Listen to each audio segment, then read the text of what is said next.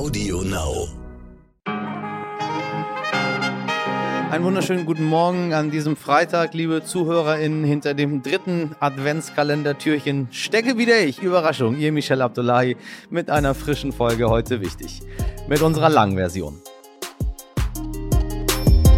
Ihre wahrscheinlich letzte MPK hat unsere scheidende Bundeskanzlerin hinter sich gebracht. Alles was wichtig ist, ordnet uns gleich meine Kollegin Jutta Bielich-Wonka ein. Außerdem Teil 2 unserer Koalitionsvertragsanalyse mit Horst von Butler heute. Es geht um die wichtigen Themen Rente, Pflege und den Mindestlohn. Und als wäre das nicht schon genug, hören wir nochmal rein in den großen Zapfenstreich für Angela Merkel. Los geht's. Zuerst für Sie das Wichtigste in aller Kürze. Österreichs Bundeskanzler Alexander Schallenberg ist zurückgetreten. Das teilte ein Sprecher des ÖVP-Politikers mit. Er war seit Oktober diesen Jahres Nachfolger von Sebastian Kurz. Nun übernimmt wohl der aktuelle Innenminister Karl Nehammer das Kanzleramt. Sebastian Kurz wiederum hat angekündigt, sich aus der Politik komplett zurückzuziehen. Offiziell will er mehr Zeit mit seinem neugeborenen Sohn verbringen. Heute veröffentlicht die Gesellschaft für deutsche Sprache das Wort des Jahres 2021. Vergangenes Jahr gewann, na klar, Corona-Pandemie. 2019, na erinnern Sie sich, landete das Wort Respektrente auf Platz 1. Ist irgendwie mir vorbeigegangen. Und 2018 Heißzeit. Wenn ich raten soll, ich glaube, das Wort dieses Jahr wird Impfung. Kevin Kühnert soll SPD-Generalsekretär werden und am kommenden Mittwoch soll Olaf Scholz offiziell zum Bundeskanzler gewählt werden. Die gute Nachricht vorneweg, Weihnachten 2021 ist nicht abgesagt. Gestern haben die Ministerpräsidentinnen der Länder neue Maßnahmen zur Bekämpfung der Pandemie verkündet. Zusammengefasst, für ungeimpfte geht eigentlich nur noch Klopapier kaufen. Für alle anderen ändert sich wenig. Etwas genauer weiß aber meine Kollegin Jutta Bielich-Wonka, was da beschlossen wurde. Sie leitet das Hauptstadtstudio von RTL und NTV und hat für heute wichtig die wichtigsten Punkte analysiert. Jutta, was wurde bei der MPK besprochen? Welche Maßnahmen kommen nun auf uns zu? Die vierte Welle muss gebrochen werden und deswegen hat man sich jetzt auf einen de facto Lockdown für ungeimpfte geeinigt, die ja als Treiber der Pandemie gelten. Sie dürfen nur noch schnell in den Supermarkt huschen, nichts mit Shoppen und Weihnachtsmarkt also und auch private Kontakte werden beschränkt auf den eigenen Haushalt und zwei weitere Personen eines anderen Haushalts Kinder sind davon ausgenommen. Private Runden von Geimpften und Genesenen sind davon nicht berührt. Zudem soll künftig die 2G-Regel für den Einzelhandel und für Veranstaltungen gelten, ergänzend sogar 2G plus, also geimpft, genesen und tagesaktuell getestet.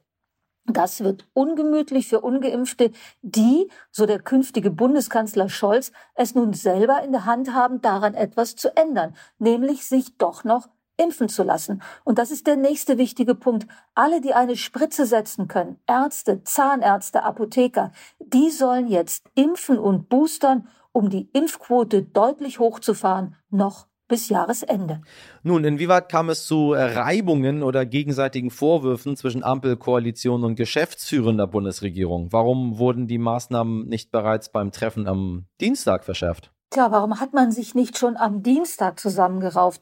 Da waren Union und SPD eben noch nicht so weit. Und bevor man wieder am Ende einer ähm, Veranstaltung eines Treffens auf dem Podium sitzt und sich so ein bisschen säuerlich wechselseitig vorhält, dass man eigentlich mehr oder anders gewollt hätte, hat man gesagt, komm, wir beraten lieber noch mal zwei Tage und gehen dann wirklich einvernehmlich und geschlossen äh, raus mit einem Konzept, das auch trägt. Und ganz ehrlich, nachdem die Politik den kompletten Sommer verpennt hat, waren die zwei Tage noch drin. Hauptsache, alle ziehen jetzt endlich an einem Strang. Und so sieht's nun tatsächlich auch aus. Monatelang wurde sie ausgeschlossen. Nun soll der Bundestag doch über eine Impfpflicht für alle entscheiden. Woher der plötzliche Sinneswandel? Ja, die große Kehrtwende beim Thema Impfpflicht. Wie kam es dazu? Die Parteien haben sich verschätzt und gedacht, das klappt schon mit dem Impfen, das wollen die Leute haben. Aber die Impfquote ist immer noch viel zu niedrig und die Impfwirkung hält auch nicht so lange an wie gehofft. Also deswegen muss die Politik sich jetzt korrigieren, denn man kommt nur über das Impfen raus aus dieser Pandemie. Jetzt soll der Bundestag darüber entscheiden und zwar ohne Fraktionszwang, wie wir hören, als Gewissensentscheidung sozusagen, abgefedert durch eine Empfehlung des Ethikrats, um auch da so viel Rückhalt wie möglich für diesen Schritt zu bekommen. Und wenn dann doch einige Abweichler in der Ampel sagen, nee, das finde ich nicht so gut mit der Impfpflicht, gerät halt nicht gleich die ganze Konstruktion ins Trudeln. Also ein ganz geschickter Weg, um mit der Impfpflicht im nächsten Jahr doch in den Bundestag zu gehen und sie durchzusetzen, vermutlich im Februar und dann hoffentlich das Thema Corona endgültig in den Griff zu bekommen. Auch Angela Merkel wurde bei der Pressekonferenz auf die Impfpflicht angesprochen. Also ich persönlich glaube nach den Erfahrungen, die wir gemacht haben, und wir haben jetzt ja viele, viele Monate geworben und äh, dafür uns eingesetzt auf wahrhaftig allen Kanälen, dass Menschen sich impfen lassen und müssen trotzdem sehen, dass es eine Impflücke gibt, die dazu führt, dass die Geimpften doch weiter eingeschränkt sind und dass das Gesundheitssystem an den Rand auch der Überlastung ähm, kommt und zum Teil regional ja auch überlastet ist. Und angesichts dieser Situation ähm, ist es, glaube ich, wirklich auch geboten, ähm, eine solche Impfpflicht ähm, zu beschließen. Das heißt, wäre ich im Deutschen Bundestag, könnte ich sagen, dass ich mich dafür aussprechen würde. Also auch dafür stimmen würde. Und ähm, ich glaube, wir haben alle gehofft, dass die Freiwilligkeit hier besser angenommen wird. Wir haben auch gehofft, dass die Variante Delta vielleicht nicht so aggressiv ist, sodass auch eine Immunität der Gemeinschaft schon mit einer geringeren Impfquote erreicht werden könnte. Nichts spricht dafür, dass wir das jetzt noch schaffen können. Und deshalb ist der Weg aus der Pandemie die Impfung und deshalb muss man äh, dann auch diesen Entschluss fällen, so jedenfalls meine Überzeugung. Immer wieder haben auch wir hier im Podcast die Frage gestellt, aber wie sollen denn die Maßnahmen kontrolliert werden? Dazu hat der noch regierende Bürgermeister von Berlin, Michael Müller, einen emotionalen Appell an uns alle gerichtet. Wir alle halten an einer roten Ampel. Und wir wissen, dass nicht neben jeder Ampel ein Polizist steht, der kontrolliert, ob wir anhalten. Aber wir haben gelernt, dass es uns und andere schützt, dass es sicherer ist, an einer roten Ampel zu halten. Warum ist das eigentlich nicht so selbstverständlich nach den letzten anderthalb Jahren Corona-Pandemie möglich? Ein Zahn muss ich Ihnen ziehen, liebe Community. Geböllert darf auch an diesem Silvester nicht werden. Wie schon vergangenes Jahr herrscht Feuerwerksverbot. Aber irgendwie sagt mir mein Gefühl, die Mehrheit findet das irgendwie gut. Kürzlich erreichte uns eine Nachricht von Hörerin Andrea. Sie wollte wissen, was im Koalitionsvertrag eigentlich zur gesellschaftlichen Teilhabe von Menschen mit Behinderung stehe. Wir hören mal rein. Also ich fände es ganz toll, wenn ihr vielleicht mehr, mehr macht zu Inklusion oder zur Integration, zur Teilhabe von Menschen mit Behinderung, von Familien mit behinderten Kindern. Ähm, mein kleiner Sohn ist zwei und ist extrem frühchen und man kann sich gar nicht vorstellen, was solche Kinder alles durchmachen müssen, wie oft man im Krankenhaus ist. Und wir haben jetzt auch schon eine OP für seine Magensonde verschoben bekommen, nicht wegen Corona, sondern wegen RSV, worüber auch viel zu wenig berichtet wird, weil es gibt doch eben viele Kinder mit Behinderungen, Einschränkungen, die darunter sehr leiden und das ist gerade eigentlich für die Kleinen total gefährlich. Und ähm, ja, da ist jetzt auch bei uns eine wichtige OP wegen verschoben worden.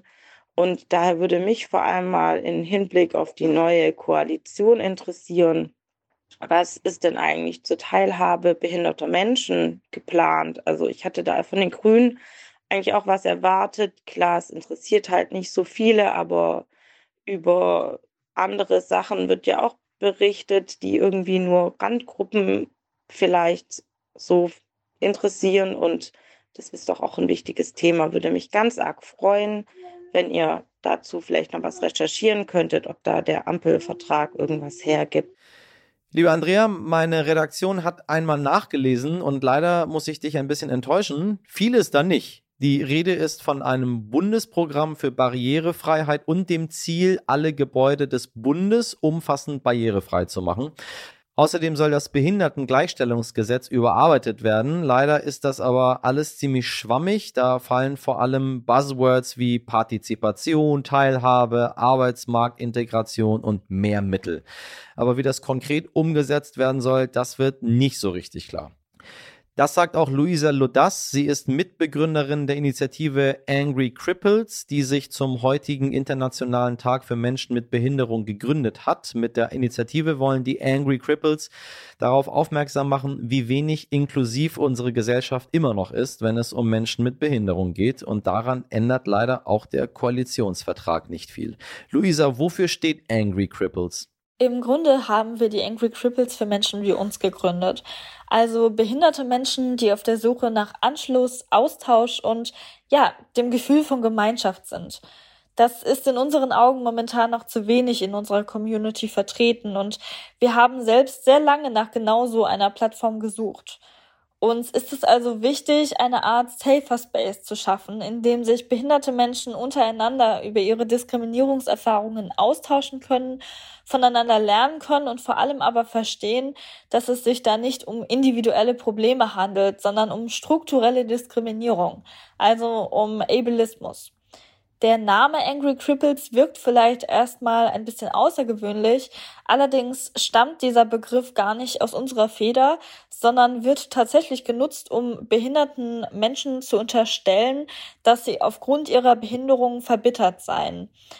Generell kriegen wir leider ziemlich oft zu hören, dass wir doch bitte einfach dankbar sein müssten und dass man uns, wenn überhaupt, zuhören würde, wenn wir leise und freundlich blieben. Wir möchten uns mit unserem Namen genau solchen Aussagen widersetzen, denn so wie die Gesellschaft mit uns umgeht, steht es uns zu, laut und wütend zu sein und für unsere Rechte einzustehen. Wie inklusiv empfindest du denn die Gesellschaft in Deutschland bisher?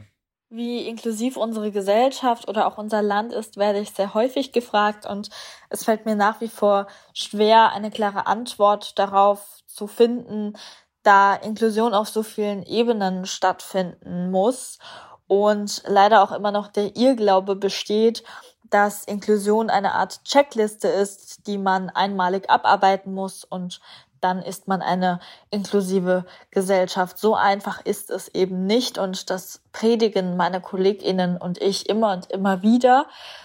Und gleichzeitig ist ein großes Problem in meinen Augen, dass unserer Gesellschaft überhaupt nicht bewusst ist, in welcher Vielzahl behinderte Menschen eigentlich auf dieser Welt existieren und wie sehr sie struktureller Diskriminierung und Unterdrückung, also Ableismus, ausgesetzt sind. Das merke ich immer wieder und bin entsetzt, wenn wir selbst bei Diversitätsdebatten, wo es eigentlich um das Mitdenken von marginalisierten Gruppen gehen sollte, keinen Platz am Tisch finden, da unsere Gruppe einfach vergessen wird. Und das muss sich ganz, ganz dringend ändern. Es muss ein Bewusstsein dafür geschaffen werden, dass wir täglich struktureller Diskriminierung ausgesetzt sind und diese muss bekämpft werden. Was wünschst du dir von der kommenden Ampelregierung? Also findest du, dass die Themen Inklusion und Behinderung im Koalitionsvertrag ausreichend behandelt sind? Der Koalitionsvertrag kratzt für mich, wie so häufig in der Politik, sehr an der Oberfläche. Man liest hier mal etwas von Inklusion oder mal da was von Ausgleich, aber unsere Lebensrealität findet sich dort eigentlich nicht wirklich wieder und es werden Probleme nicht tief genug an der Wurzel angepackt in meinen Augen. Man muss sich vorstellen, wir leben im 21. Jahrhundert und dennoch ist es möglich und vor allem gängig, behinderte Menschen auszubeuten. Es arbeiten über 300.000 behinderte Menschen in Deutschland in Werkstätten und das für etwa 1,35 Euro die Stunde, während wir über einen Mindestlohn für alles sprechen. Das muss man sich mal vorstellen. Und die Politik plant nicht einmal, diese Werkstättensysteme vollkommen abzubauen, was der einzig richtige Schritt wäre.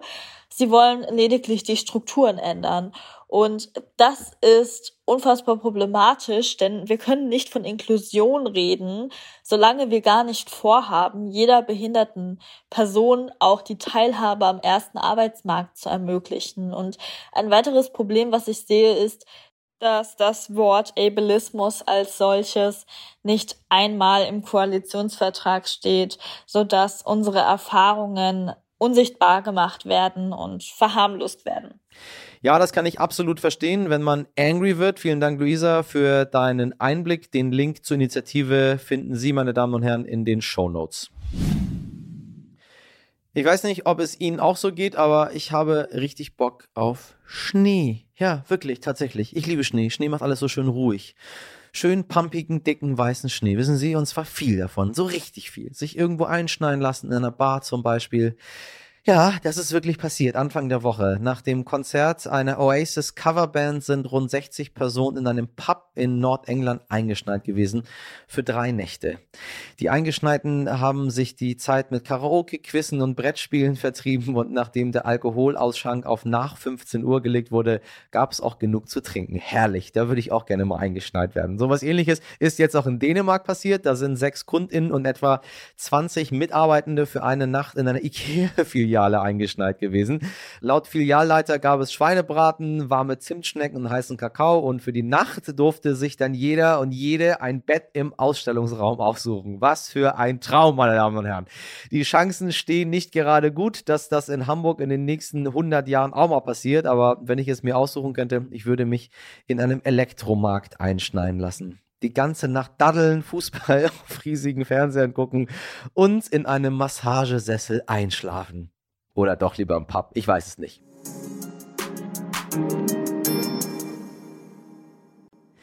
In unserer Folge 158 haben wir die Frage gestellt, was hat die Koalition mit uns vor? Tja, beantworten lässt sich das bisher nur auf Grundlage des Koalitionsvertrages. Deshalb analysiert der Chefredakteur von Kapital und Leiter des Hauptstadtbüros von Stern, Kapital und Business Punk, Horst von Butler, die wichtigsten Punkte für uns. Falls Sie den ersten Teil verpasst haben, hören Sie gern nochmal rein in die Ausgabe vom 1. Dezember. Heute geht es um weitere ganz wesentliche Punkte, die, ob wir wollen oder nicht, uns alle alle betreffen werden, nämlich die Rente, die Pflege und der Mindestlohn.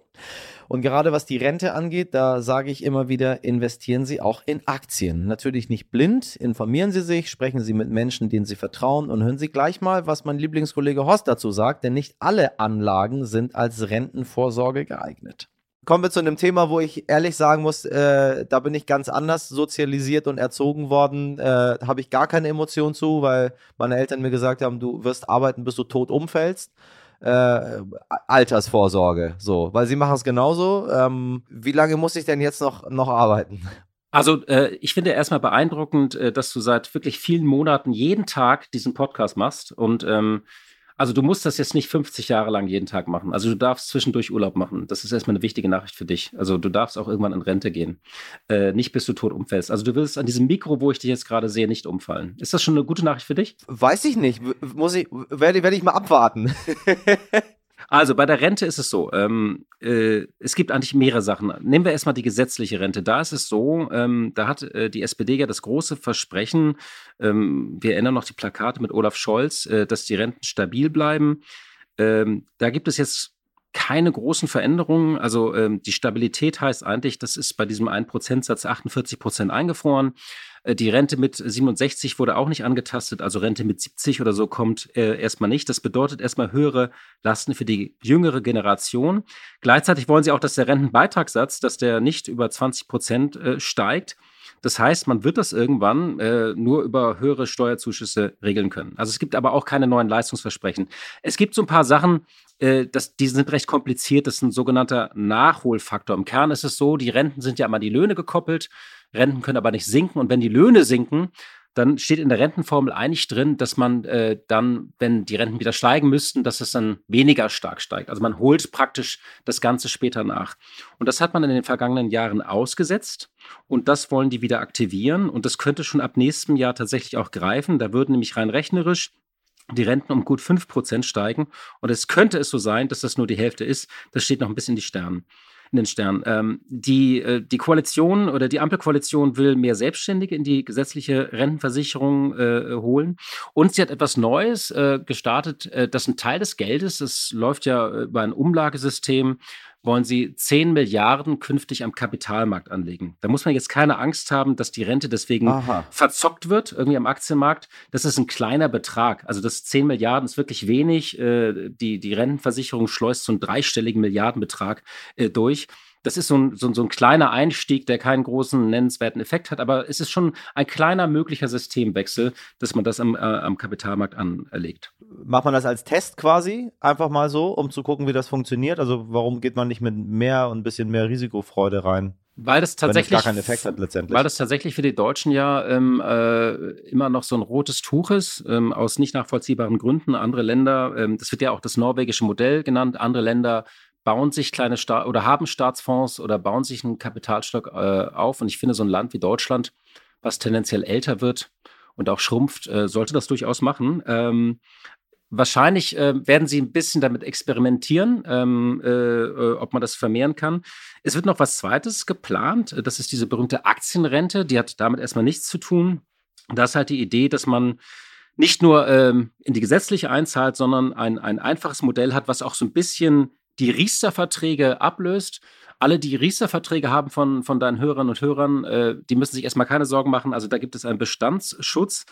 Aber die Idee ist schon, dass man ein neues Modell hat, was ein bisschen einfacher ist, ähm, was nicht mehr diese Beitragsgarantien hat, was nicht so kompliziert ist. Und die Idee ist, dass tatsächlich Arbeitnehmer einen Teil ihres äh, Lohns über einen öffentlich verwalteten Fonds ähm, kostengünstig anlegen können und, äh, und das am Kapitalmarkt anlegen. Und da, das heißt eigentlich, dass dieser Wert schwanken kann. Da gibt es keine Beitragsgarantie mehr, aber man hat dann auch größere Chancen. Und das ist eigentlich sehr sinnvoll, dass man diese kapitalgedeckte Vorsorge ausbaut. Ich glaube, die wichtigste Nachricht ist, ähm, äh, die Jungen, müssen, die Jungen müssen weiter was tun, also die junge Generation. Man muss unbedingt privat vorsorgen.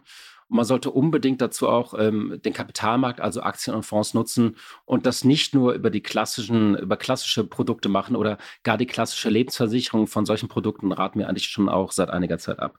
Sie haben es gehört, meine Damen und Herren da draußen. Immer diese Angst vor Aktien. Ich, die ist unbegründet. Verstehe ich irgendwie nicht.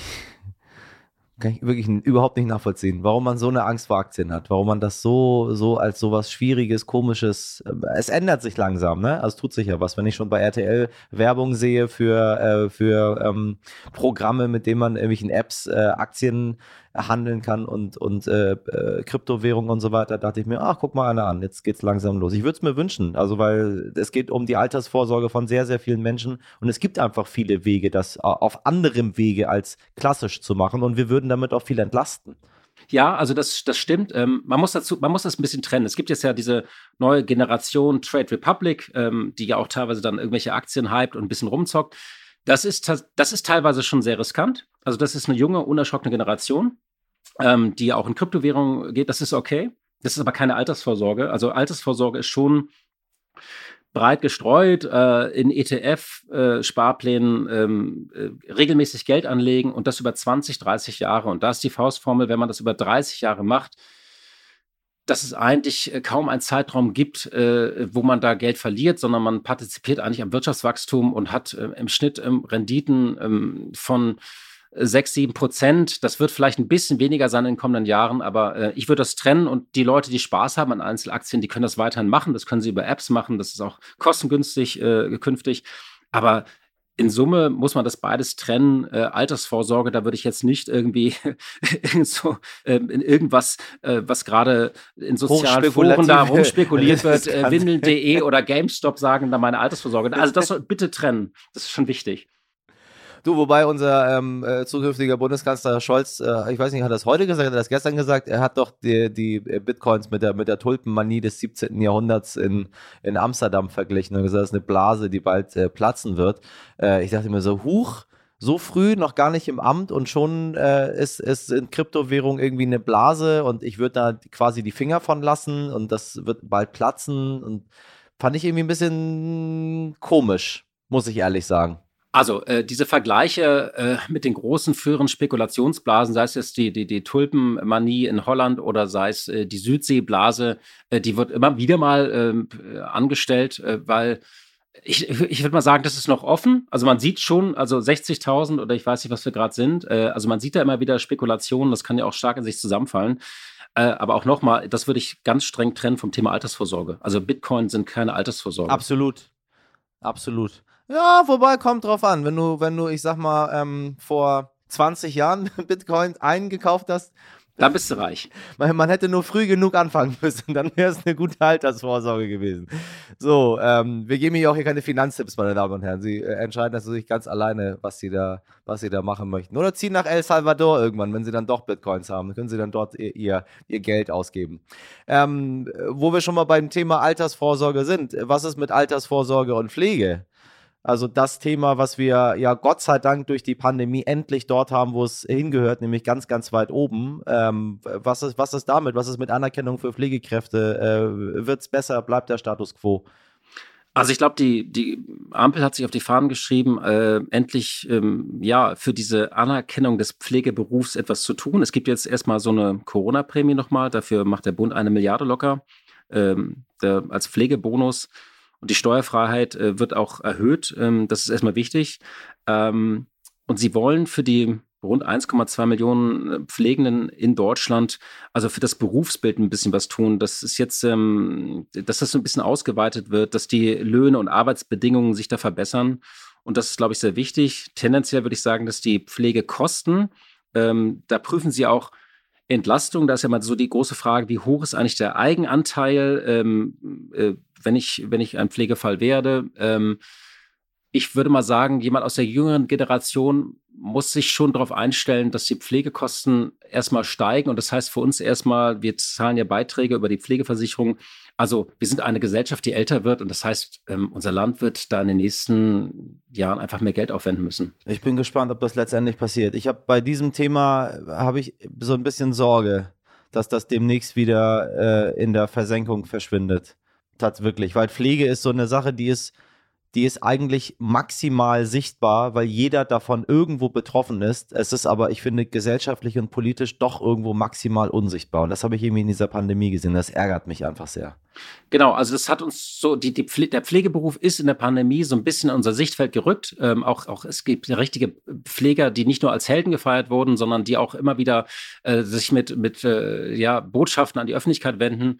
Ähm, man muss einfach hoffen, dass da wirklich etwas passiert. Ich glaube, diese Prämien, das sind so, ist ein guter Anfang, das sind erste Anerkennungen, dass es auch wirklich nicht nur Applaus gibt, sondern auch Geld. Ich sehe aber die Pflege als gesamtgesellschaftliche Aufgabe und ähm, da muss man einfach für diesen Beruf was tun, man muss für die Löhne etwas tun und wir müssen vor allem schauen, dass wir genug Menschen haben, die diesen Beruf ergreifen wollen. Mindestlohn steigt, wo wir schon mal bei äh, Menschen sind, die Berufe ergreifen wollen, die nicht so doll bezahlt sind. Mindestlohn steigt auf 12 Euro pro Stunde ähm, und Hartz IV soll durch ein Bürgergeld ersetzt werden. Äh, ist äh, das quasi, Reiter heißt jetzt Twix, sonst ändert sich nichts. Also ähm, bei dem Mindestlohn, wenn wir über die Ampel und ich sprechen, das ist ja so ein bisschen unser Oberthema, muss einfach sagen, der Mindestlohn, das bedeutet diese Anpassung auf 12 Euro, der liegt ja bei 9,60 Euro, bedeutet einfach mehr Geld nächstes Jahr für Millionen Menschen. Und das ist für die eine gute Nachricht. Ja. Natürlich hat das auch Auswirkungen auf manche Dienstleistungen. Also es kann natürlich auch sein, dass sich dann der Haarschnitt beim Friseur irgendwie verteuert. Das wissen wir noch nicht. Aber generell, das ist ein großes SPD-Projekt und ähm, das ist ein guter Schluck aus der Pulle für die. Ähm, und das ist auch so berechnet, dass die eben, wenn die zu diesem Mindestlohn arbeiten, 30, 40 Jahre, dass sie dann eben dann doch eine auskömmliche Rente haben. Das ist ja die Idee dahinter. Ja, das Bürgergeld. Ähm, also, was die halt wollen, es sind so kleine Verbesserungen. Ähm, also, das äh, bisher ist es ja so, wenn man in dieses Hartz-IV-System fällt, dann muss man ja oft sein eigenes Erspartes und Vermögen ähm, und oft auch sozusagen die, die Wohnungsfrage stellt sich so oft, ist man in der Wohnung zu groß? Und dieses Schonvermögen, so heißt das, das soll, ähm, das soll erhöht werden. Ähm, es gab weitergehende Pläne, auch dieses berühmte Fördern und Fordern komplett aufzuweichen.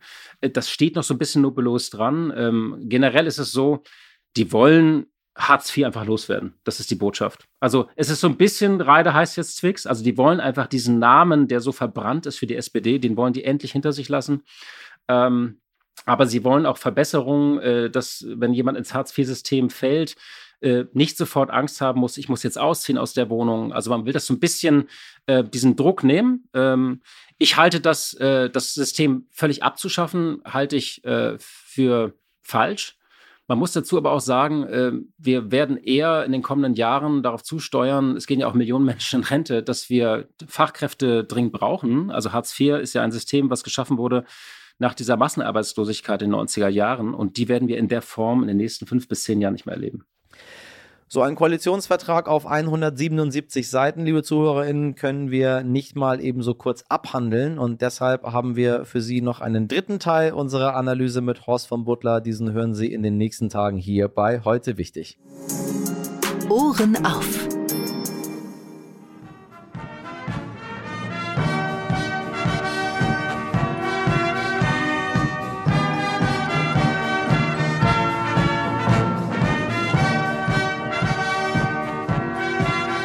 Ach ja, so klang es gestern, als Bundeskanzlerin Angela Merkel offiziell mit dem großen Zapfenstreich der Bundeswehr verabschiedet wurde. Schön im Fackelschein mit Ehrengästen und warmen Worten. Und haben Sie das Lied erkannt? 70er Jahre Hit, Punk-Ikone, Mein Michael, genau Nina Hagen mit Du hast den Farbfilm vergessen. Als Angela Merkel gestern bei der Ministerpräsidentin-Konferenz gefragt wurde, wieso sie das Lied ausgesucht hat, da sah sie schon fast ein bisschen gerührt aus. Ja, das Lied war ein Highlight meiner Jugend, die ja bekanntermaßen in der DDR stattgefunden hat. Und das Lied kam auch aus der DDR und zufälligerweise spielt es auch noch in einer Region, die mein früherer Wahlkreis war. Insofern passt alles zusammen. Es hat einfach alles zusammengepasst. Ist das nicht schön? Danke, Angela Merkel, und einen richtig schönen Feierabend, Frau Altbundeskanzlerin. Noch nicht ganz, bald. Bald Frau Altbundeskanzlerin. Noch Frau Bundeskanzlerin.